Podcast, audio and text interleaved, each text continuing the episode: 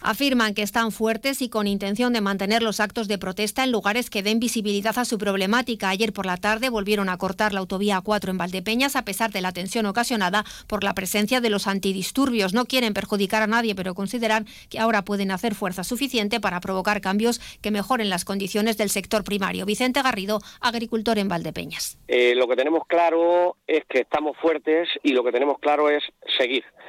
Seguir hasta que se dignen, se dignen que nosotros no queremos dar problemas a nadie, lo único que queremos es que se nos escuche, tenemos un problema eh, muy grande y la única es la misma noticia de todos los días, nosotros no queremos otra cosa, nosotros vamos a estar aquí hasta que se nos escuche, Esa es, eso es lo que puedo decir y totalmente independiente, por supuesto.